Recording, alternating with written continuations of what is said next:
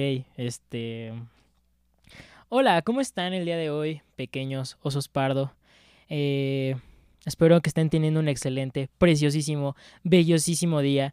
El, el día de hoy, esta segunda temporada que comienza y espero nos sigan escuchando. eh, ahora traemos, ahora tenemos producción, ahora tenemos estudios, los Pardo Estudios ya nos alcanzó para poder grabar aquí. Si escuchan un mejor audio, este pueden decirle a Arctic Diana y a Nugget de Pollo que muchas gracias por mejorar el audio.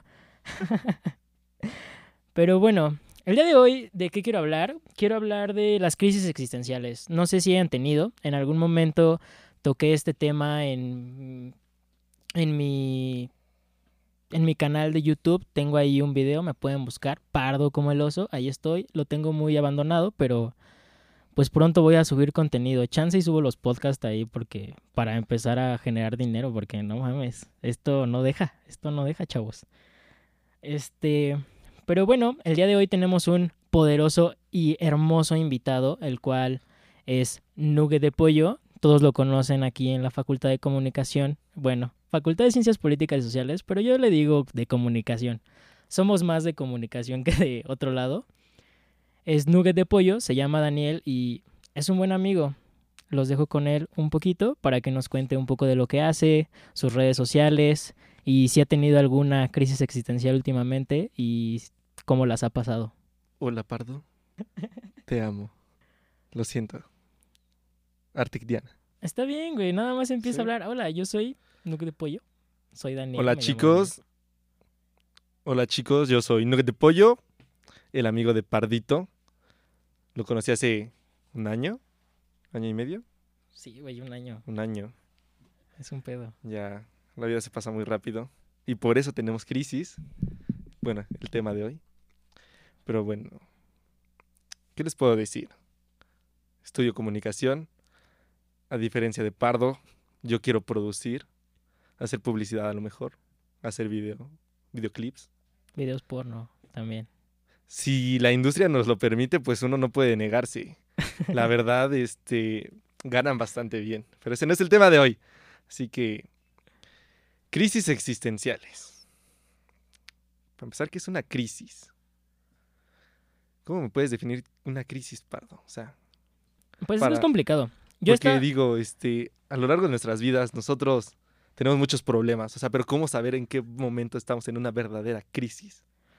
Pues es que creo que sí lo sabes, porque siempre hay como momentos de depresión en los que dices, güey, sí me está yendo mal, y otros en donde dice, en donde realmente no sabes qué hacer. O sea, busqué como artículos y uno de los que me gustaron mucho fue un artículo teológico, ¿sabes? O sea, teología viene como de la ciencia que trata de Dios, es decir, o sea, los sacerdotes y todas esas madres, este, estudian teología, güey, o sea, sí estudian. Sí, ya se emitió este teólogo. O sea, Pe- es- Pensaríamos que no, güey, pero sí estudian, güey, sí Sí, estudian. o sea, de hecho, algo, un dato interesante es que para poder entrar en la iglesia y ejercer como sacerdote o algún puesto, creo que son obispos, sacerdotes, sí, todo, güey. incluso como seminarista, puedes entrar, pero tienes que cursar una carrera, ya sea teología, letras, algo de letras, Ajá, pero el punto es que no tengan a gente que no sabe dentro de sus Sí, güey. O sea, o sea algo- en cierto gracioso. sentido sí saben, güey. O sea, sí saben de lo Ajá. que hablan. Y yo no soy muy religioso, como tú lo sabes, pero la verdad es que me gustó mucho porque creo que una de las cosas que más ha perdurado en nuestro día a día es la religión, ¿sabes? Es como, es algo que está ahí inmerso y que a pesar de que muchos de nosotros no, no creemos en ello, luego sí cuando estamos pasando por un mal momento sí es como, güey, Dios, haz que esto acabe ya. No, o sea, realmente queremos eso, pero bueno, sobre lo que habla este, este artículo es que las crisis existenciales, ese vacío existencial que nosotros sentimos, es una pérdida de sentido del ser humano en una realidad posmoderna en la cual nosotros, como en esta generación centennial que estamos viviendo, tenemos una perspectiva pesimista y negativa sobre nuestro futuro. No tene- tenemos gran incertidumbre. Ay, sí, nuestra generación está llena de dudas. Dudas y deseos de terminar ya de hacer lo que sea que estamos haciendo. Sí, porque no sabemos lo que sigue, güey. O sea, vivimos al momento. O sea, neta estamos viviendo Sí, al puto está- momento, güey. Está cabrón. Este, bueno, existe un vacío existencial, según esto. Es la en las relaciones existe una búsqueda de uno mismo. Nos vemos impedidos para autodeterminarnos, perdemos el sentido de la vida en ciertos sentidos. Este, sí, en ciertos sentidos, como lo pueden ser en tu carrera, en tus relaciones, en tu trabajo, en la vida como tal, incluso en proyectos pequeños o grandes, ahí nos damos cuenta de ello. Y decía ahí que si el individuo está solo, le domina el sentimiento de reiteración y estancamiento. Y lo que dice, pues la religión es como, güey, nosotros tenemos que hacer algo para que ese individuo no se sienta solo. Tenemos que agarrar ese individuo solo y meterlo a nuestras filas, ¿sabes? Entonces Ajá. está bien cabrón porque es como, viven de nosotros. Viven de que nosotros estemos mal de socialmente, económicamente, mentalmente Emocionalmente. emocionalmente, incluso espiritualmente, para que te tengas que meter a la religión, güey. O sea, estos cabrones sí saben qué pedo, güey. Por algo han estado millones de años aquí con nosotros. Algo muy interesante es que los las personas que pertenecen a la iglesia son muy buenos publicistas. Porque pues sí. saben cómo vender su ideología. O sea, quieras o no, tú te acercas en un momento en el que dices, güey, ¿qué estoy haciendo? Este, no, pues, bueno, algo que aquí en México pasa, no sé si en los demás países donde te escuchen pardo, este, pero el hecho de tener que elegir una carrera cuando tienes 17 años, es como de, como, ¿por qué voy a hacer esto si todavía no sé qué quiero? Sí, güey, es como, ¿a qué me voy a dedicar? O sea, neta, a los 17, 18 años, sé a lo que me voy a dedicar toda mi puta vida, güey. Es como, güey, no. Ahora, ahora, ahora No sé, imagina, en uno de esos momentos en los que dices, ¿qué estoy haciendo? Pasar por un tianguis, un mercado en donde está alguien predicando y te dicen, oye amigo, yo te puedo ayudar. O sea, quieras o no, es un gancho muy, muy fuerte. Sí, quizá nosotros a lo mejor sí lo vemos distinto, pero sí hay mucha gente que se ha metido a... ¿No? O sea, que a lo mejor está en un...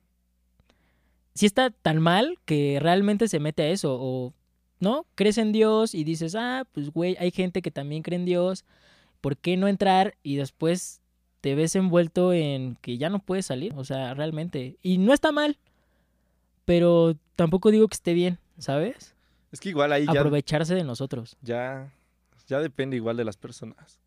Porque si tú dices, no, pues no soy tan religioso, pero quiero probar, ya ves, ¿no? No, probando aprende. Este, Oh, vaya que aprende. Oh, vaya que aprende. pues terminas quedándote. En ocasiones, claro.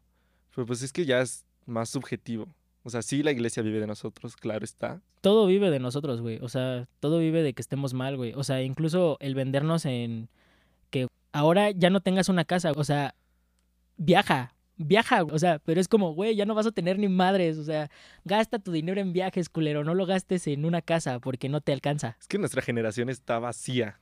O sea, creo que ese sería el término. O sea, está vacía tanto espiritualmente como emocionalmente. Pero siento que eso está bien, güey, porque, bueno, estaba viendo como los pros y contras y dije, en los pros puse como que te cuestionas tu vida. En realidad dices, estoy en un momento bien o mal de mi pinche vida, o sea, realmente quiero seguir siendo así, quiero cambiarlo, quiero hacer algo distinto, quiero hacer algo mejor, peor, ¿no? O sea, si te cuestionas todo eso, este, te das cuenta si realmente eres feliz, te cuestionas la felicidad, ¿qué te da felicidad? Tratas de buscarla, a lo mejor no la vas a encontrar, a lo mejor sí la encuentras, y si la encuentras, pues compártela porque nos encantaría tener esa cosa. Este, Cosa. también queremos cambiar el futuro, creo yo. Creo que al menos nuestra generación está muy de, güey, se va a acabar el mundo y somos una la generación que podría salvarla o terminar de acabarla. ¿Sabes? E- Es un pedo que mucha gente no se lo se lo pregunta, pero por ejemplo Greta Thunberg, ¿no? La esa chica de 16 años de Suecia se lo está preguntando y creo que muchos de nosotros también lo hacemos y tenemos que empezar a cambiar ciertas cosas. No sé si el modelo económico es el correcto. No, no opino que el socialismo o el comunismo sean los mejores, ¿no? Pero, pero realmente creo que las crisis existenciales nos ayudan a repensar nuestra vida, tanto como individuos, como en colectivo, en comunidad. Y pues en contras, nos da depresión, nos da ansiedad, muchos de nosotros nos medicamos. Ya vemos gente de veintitantos años con chochitos. Chicos, medicarse está mal, no lo hagan, por favor. A menos que tengan prescripción, o sea, si sí tienen ya una enfermedad y se tienen que medicar, pues sí, háganlo. Sí. si no, no, es Y pues- malo. Y pues también veía como que puede ser muy vulnerable, realmente, en todas estas cosas. Pues es que cuando tienes una crisis tiendes a tocar fondo. Tomas decisiones muy irracionales, a veces, por lo mismo. Por lo mismo de que eres, estás más emotivo. O sea, es un momento más susceptible en el que... En el que te atreves a hacer de todo, güey. Es que hay dos tipos de personas. Las que cuando tienen una crisis son más susce- susceptibles a hacerlo más emotivamente y otras personas que lo piensan más. O sea, como que dice, o sea, como que se meten en ese mundo en el de qué estoy haciendo, por qué hago esto, por qué hago el otro, y en serio cuestionan como que que- qué está pasando. Pero sí, al final terminas recayendo en las emociones. ¿Y de qué tipo eres tú, güey?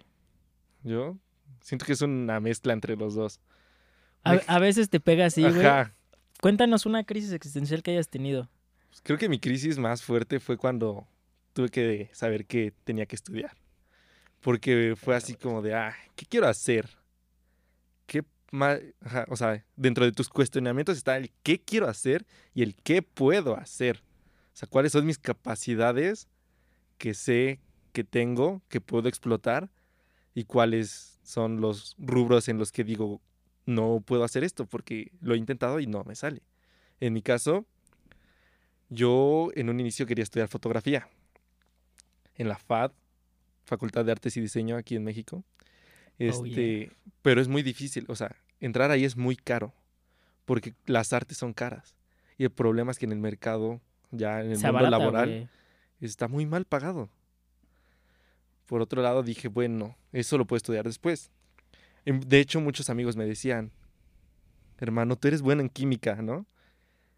Y prácticamente me cursé mis dos clases del CCH, Colegio de Ciencias y Humanidades. Sí, o sea, cursé mi CCH súper rápido. O sea, cuanto química, pues, aprendía rápido, no me costaba. Y dije, bueno, voy a estudiar química en alimentos. Pero para mi mala suerte, huevoné mucho, flojé, no le eché ganas a la preparatoria. Pero, pero creo que todos, güey. Creo que, bueno, al menos la preparatoria sí ha sido una de las de las cosas que más me gustó, de las etapas de mi vida más chidas. Y, y que siento que también, güey, desperdicié. O sea, que sí me la viví en la peda, güey, me la viví en, en ser genial con todos, en tener novia, en llevarme bien realmente con todos. O sea, realmente jamás pensé en mi futuro. O sea, Es que- realmente vivía el pinche momento. Que no lo piensas hasta que ya estás casi afuera. O sea, cuando ya te dicen, güey, ya te vas, es cuando por eso caes en una crisis. Tienes que elegir ahora en qué te vas a dedicar toda Ajá, tu vida. o sea, fue- son, en tres meses, cabrón. Es como, no. son tres años de no hacer nada. Prácticamente nada. Bueno, pero, pero creo que te conoces, güey. Creo que es diversión en mucho sentido. Creo es que sí es una etapa muy feliz. Es que, Y no me arrepiento de no haberlo hecho. es que siento que en tu etapa de adolescencia, preadultez, es tu etapa en la que Ay, verga, güey, somos adultos. Sí, está, está feo. Pero es la etapa en la que aprendes más, pero no en las aulas, sino que aprendes a socializar.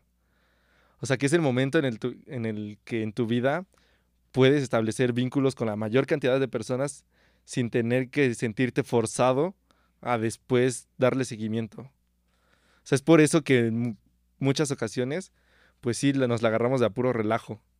Y caemos en la crisis cuando dices, ya se acabó esto ¿Ahora qué? tengo que seguir, pero no sé qué, no sé cómo. A mí, en lo personal, las crisis existenciales me han dado en la universidad, güey. O sea, nunca en mi vida, creo que ni siquiera para entrar a la universidad sentí una crisis existencial. O sea, sí me dio como de, güey, ¿qué voy a hacer? ¿Realmente para qué soy bueno y todo ese pedo? Pero siento que no me pegó tanto. Pero cuando entré a la universidad, o sea, ya lo dije en algún video en YouTube.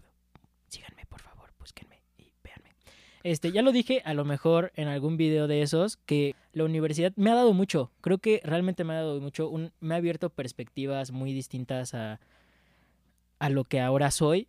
Creo que sí me he deconstruido en cierto sentido y he aprendido cosas enormemente distintas a las anteriores, pero pues no sé, creo que me han dado muchas crisis existenciales porque todo me pega, o sea, al menos a mí, pues sí me ha pegado en mi carrera como quiero seguir estudiando esto, o sea, realmente quiero seguir estudiando esto, o sea, esto me va, porque también ves a otras personas que la estudian y no le dan el rigor necesario, ¿sabes? O sea, sí me caga, porque siempre, o sea, no sé si has visto como a youtubers, has visto a, no sé, estando peros, que luego se quejan y se burlan de, ¿de qué te sirve el puto título de comunicación? Comunicación es un chiste aquí en México.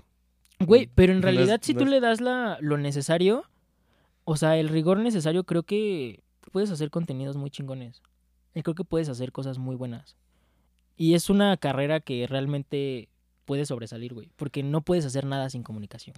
Es que es, es el chiste que todos dicen, ah, lo puedo contar porque pues la verdad no saben nada de qué va esto.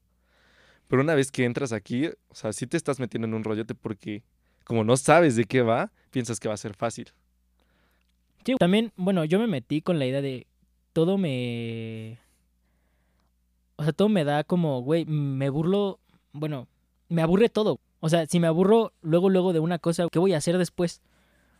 Y comunicación es como, hay muchas vertientes de todo esto y me encanta, me fascina. Y fue lo mejor que pude haber estudiado. Que me dan crisis existenciales, sí, y está bien culero. Y creo que tenemos que hablar de eso. Porque no mames, está bien ojete. Pero creo que no estamos solos y a todos nos da. Y- Sí. Y creo que este es el chiste de hablar de esto. Porque al nombrar las cosas, creo que empezamos a poder hacer algo con esto.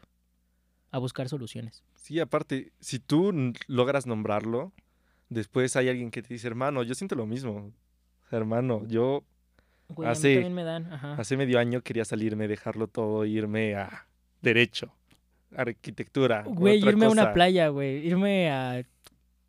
No sé, mm, vender marihuana o algo Vender así. güey. marihuana. No vendas marihuana, no des esos consejos para. Pero, güey, va a ser legal. O sea, ya pueden venderla. O sea, sí sabes. Ah, es cierto, en muchos O- países. es bueno, legal. todavía, o sea, sí, todavía no es legal en México. Ajá, en México no es pero legal ya va a ser legal, güey. O sea, Ah, ya va a ser legal, güey. Ok. Ok, Está bien. Te compraré después. chance, chance. Sí, pero ay, no. Las crisis son. son buenas. Las crisis son buenas. Si sabes, creo que tienes que aprender a controlarlas. Es que justamente por eso, o sea, necesitas pasar por varias crisis para saber después. ¿Cuál es tu ¿Cuál top es? de crisis? Ajá. ¿no? Ajá, porque cuando tienes un top de crisis, ya cuando te da una es como, güey, eh. O sea, sí es crisis, pero ah, no mames, se me va a pasar. O sea, no hay o sea, pedo, como- güey. Como que ya las empiezas a ver nada más como presión, desinterés y cosas así. Pero ya no la ves como tal como una crisis. De hecho, sí. eh, Es algo muy cagado, ¿no? Es algo muy cagado porque realmente dices, ¿por qué, por qué ya no veo la crisis como tal? O sea, yo veo como alumnos o amigos de otras facultades que les da una crisis, o sea, que apenas les dio una crisis. O sea, ¿cuándo fue tu primera crisis? O sea, a partir de que entraste a la universidad. Ay, yo creo que como al. Antes de que acabara el primer semestre. O sea, ellos van en quinto semestre y apenas les está dando una puta crisis existencial. güey. Sí. Hazme el puto perro favor, güey. Habrá otros que quizá no. Por ejemplo, creo que los de economía, los de letras también, los de filosofía y letras son muy distintos. Pero, pues bueno, creo que hasta aquí porque ya nos están corriendo. Espero que tengan un excelente día. Tus redes sociales.